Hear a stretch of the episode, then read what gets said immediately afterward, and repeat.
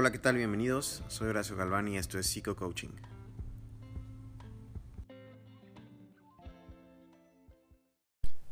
Hola, ¿cómo estás? Nuevamente muchas gracias por estar aquí en este espacio. Muchísimas gracias a todas las personas que han compartido estos podcasts, a las personas que han enviado comentarios, pero sobre todo gracias a las personas que, que han puesto en práctica lo que, lo que hemos tocado acá. Gracias por cuestionar eh, el aprendizaje que pueda ser mucho o poco, pero sobre todo que tiene, que tiene la, la, la viabilidad de poderse poner en práctica, no solamente quedarse como, como una teoría más.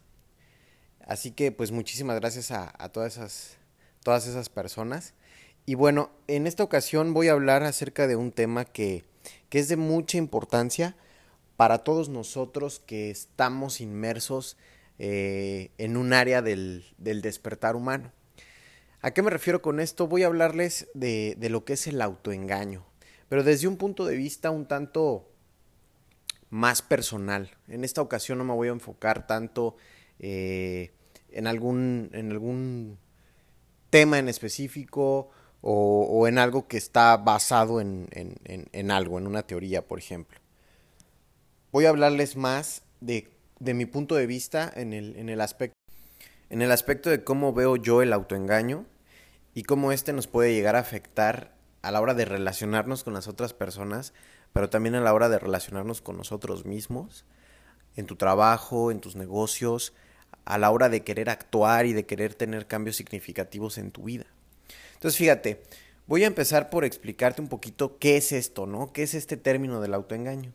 Dice Daniel Goleman, el autor del libro de la inteligencia emocional y de hecho quien describe y el padre de, más bien quien está considerado el padre de la inteligencia emocional, dice que la palabra autoengaño hace referencia a los fenómenos relacionados con mentirse a uno mismo. Dice él también que se trata de una de las grandes trampas de la mente, ya que se dan aquellas situaciones en las que nosotros convencemos a nosotros mismos de una realidad que es falsa. Fíjate bien en esto, nos convencemos a nosotros mismos de una realidad que es completamente falsa.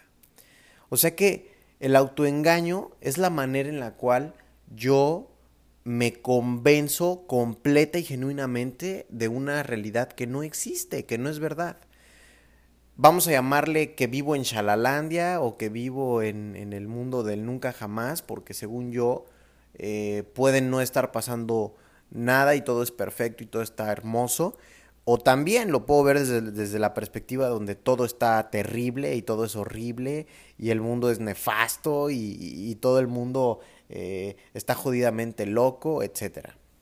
Pero bueno, ¿cuál es la diferencia entre mentir y cuál es la diferencia entre autoengañarse?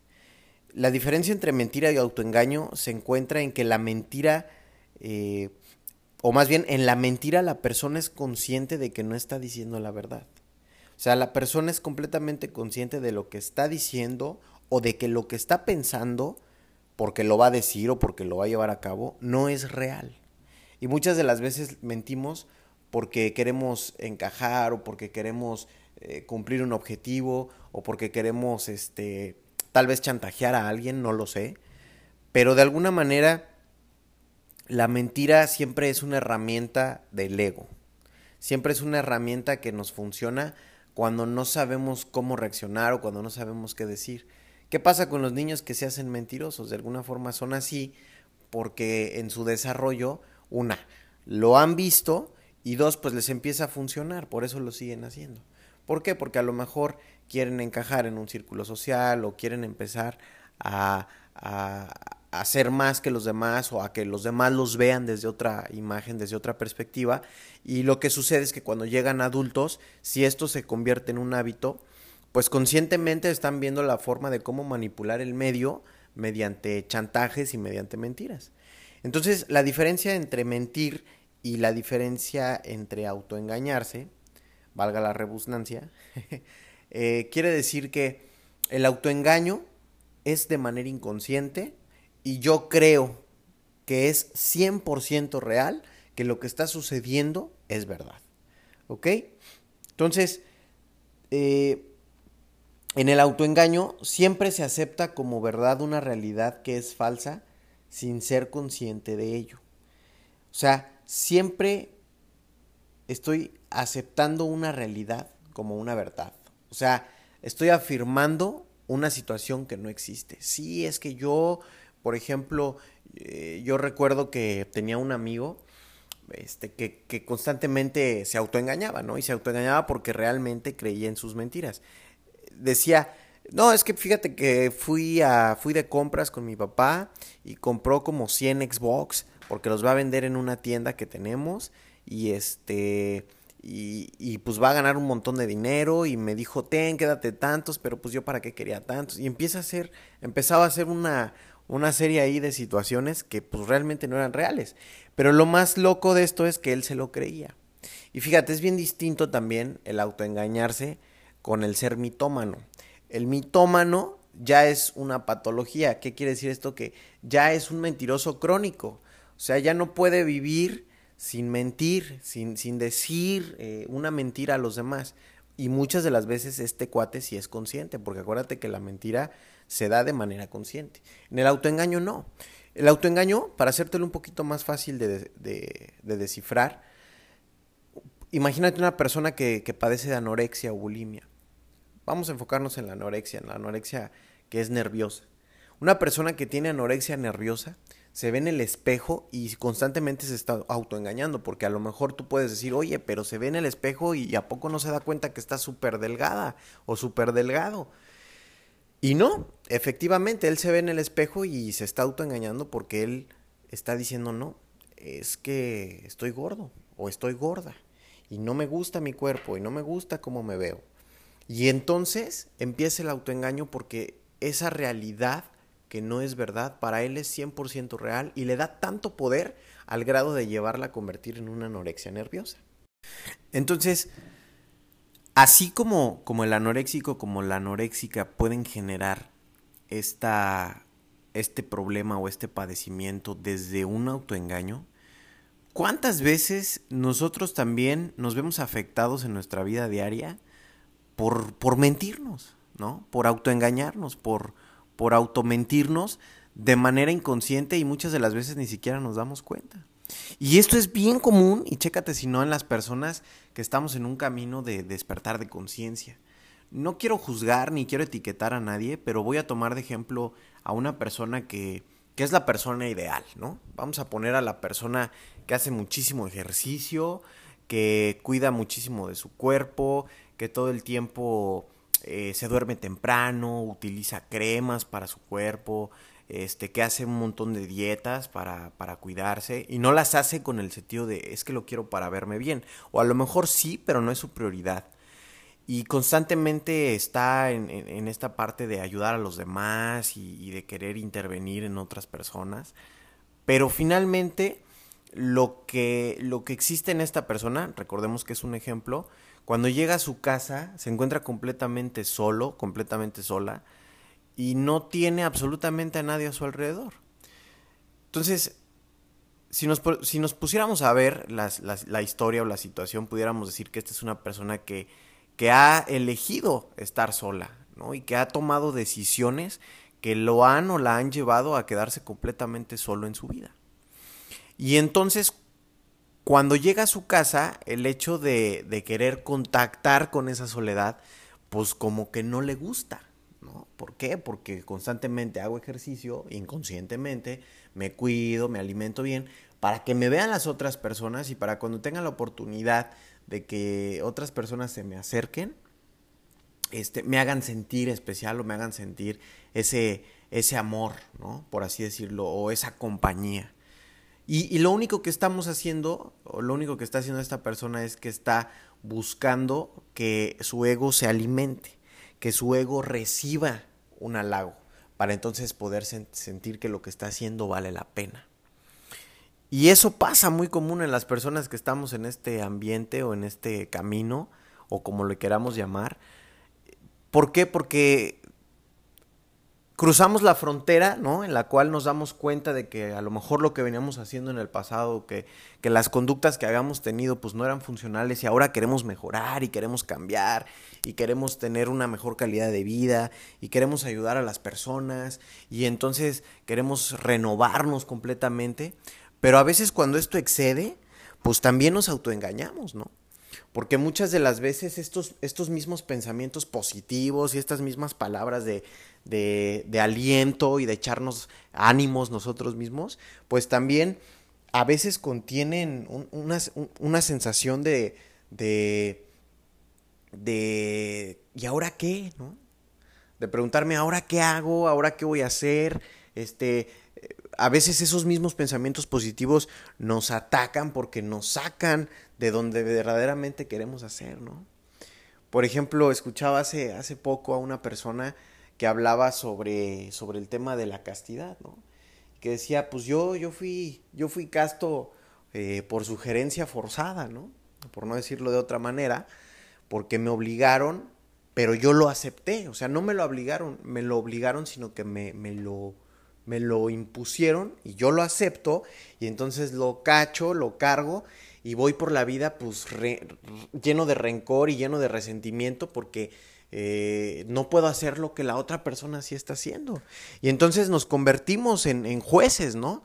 El autoengaño nos lleva a convertirnos en esos jueces, en que como yo estoy haciendo las cosas bien, en que como yo sí eh, me cuido, como yo sí hago ejercicio, en que como yo soy casto, por ejemplo, eh, ese, ese de al lado está mal. Ese que está en, eh, haciéndose daño, que está alcoholizándose, que, que, está fumando, que no hace ejercicio, ese está equivocado, ese está jodido y ese está mal. Y entonces lo único que hacemos es que volvemos a justificarnos y a lo mejor ya no estamos en ese ambiente, ¿no? Por así decirlo. Ya no estamos del lado de los malos, por así decirlo, porque yo no creo ni en bueno ni malo. Pero bueno, estamos del lado de los malos y entonces como estamos en el lado de los malos, pues ahí sí, ¿no? Los que son buenos, pues ah, sí, los arrepentidos, los hijos de papi, bla, bla, bla, bla, bla, bla. Pero cuando estamos del lado de los buenos, ¿qué es, qué es lo que sucede cuando estamos en este campo? Del despertar de conciencia y del ayudar y del, del entregarnos, pues viene ese autoengaño, ¿no? Porque digo, ah, estoy haciendo las cosas bien, estoy ayudando a los demás. Pero entonces empiezo a juzgar al que está mal. Y digo, yo estoy bien y tú estás mal. Y nuevamente empieza lo mismo. ¿no? Nuevamente empiezo a señalar, nuevamente empiezo a etiquetar. Pero el autoengaño viene cuando empiezo yo a pensar en que yo estoy bien, en que yo tengo la razón, en que yo soy el que, el que está haciendo las cosas bien. Pero realmente, ¿qué tan cierto es esto? ¿Cuántas veces estas situaciones lo único que hacen es llenarnos de vacío interior, llenarnos de, de cosas que, nos hacen sentir peor. Y a veces esos pensamientos positivos, pues también nos lastiman, porque también nos llevan a darnos cuenta de que a lo mejor no estamos haciendo lo que verdaderamente queremos hacer. Y nos exigimos y decimos, no, es que yo tendría que estar haciendo esto, yo tendría que estar ganando más dinero, yo tendría que tener una pareja estable, yo tendría que tener a muchos hijos, yo tendría eh, que, ser millonario. ¿Y por qué? ¿Y por qué no lo y por qué no tendrías que? ¿O por qué no lo eres y por qué no disfrutas lo que tienes hoy? ¿Por qué no disfrutas eh, la, la vida, no? Decía esta misma persona, ¿por qué no bailas con la vida? ¿Por qué no fluyes y sueltas? ¿no? Y él hacía referencia a que el único momento en el que nosotros éramos verdaderamente eh, estables o que verdaderamente teníamos un juicio pleno, pues es cuando éramos niños. ¿Por qué? Porque nos valía gorro si nos sacábamos los mocos en frente de 100 personas, nos valía gorro el cómo hablábamos, nos valía gorro si nos tirábamos o se nos salía un pedillo, por ejemplo. Únicamente disfrutábamos la vida. Y entonces, ¿por qué nos hemos encargado hoy en día de querer eh, mejorar y mejorar y mejorar y mejorar? Pero ¿por qué muchas veces ese mejorar nos lleva a, lo contrario?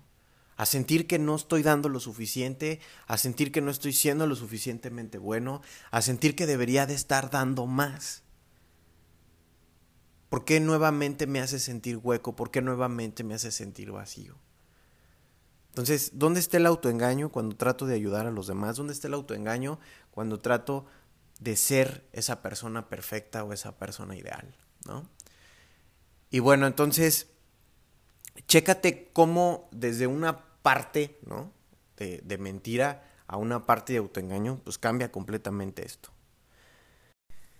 Y cambia porque te aseguro que ni siquiera la persona más perfecta del mundo quisiera llegar a este punto, ¿no? Quisiera llegar a este punto de decir, o sea que lo que estoy haciendo también me está, también me está generando algo.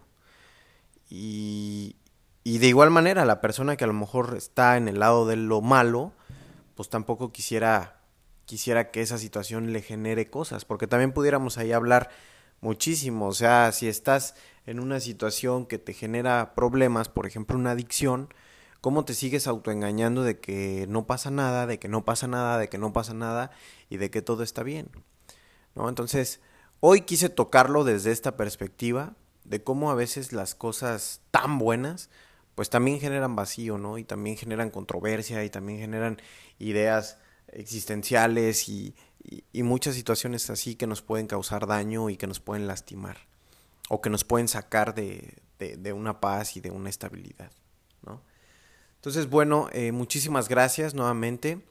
Te recuerdo mis redes sociales, es, eh, me puedes encontrar en Facebook, mi página es Horacio Galván, arroba psicocoaching, o también me puedes encontrar en Instagram en arroba or-galf, con H al principio y con V al final.